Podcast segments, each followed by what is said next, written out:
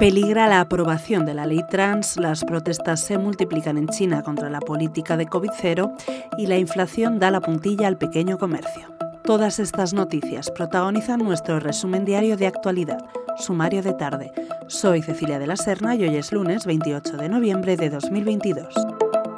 La ministra de Igualdad, Irene Montero, ha anunciado este lunes que el PSOE le ha comunicado que mantendrá sus enmiendas a la ley trans, destinadas a que los menores trans necesiten permiso judicial para cambiar de sexo. Por este motivo, y si los socialistas no cambian de opinión, podría poner en peligro la aprobación de la norma promovida por Igualdad. Montero se ha declarado preocupada y ha reconocido que ambos socios de gobierno están en un momento difícil de la tramitación.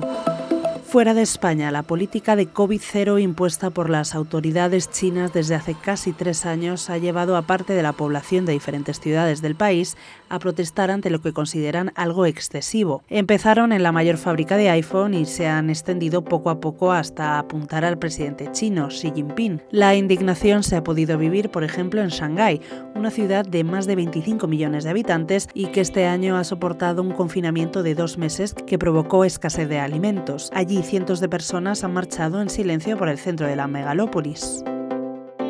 Para terminar, hoy en The Objective te contamos que la inflación ha terminado de dar la puntilla a cientos de autónomos y pequeñas empresas dedicadas al comercio que ya arrastraban una situación complicada por la pandemia. Es el sector económico en el que más han crecido los concursos de acreedores durante el último año, según los datos eh, del Colegio de Registradores de España. En el tercer trimestre de 2022 se han declarado 341 concursos de acreedores en empresas dedicadas al comercio, frente a los 190 en el mismo trimestre del año anterior. Lo dejamos aquí por hoy. Lee estas y otras muchas noticias en theobjective.com. Volvemos mañana.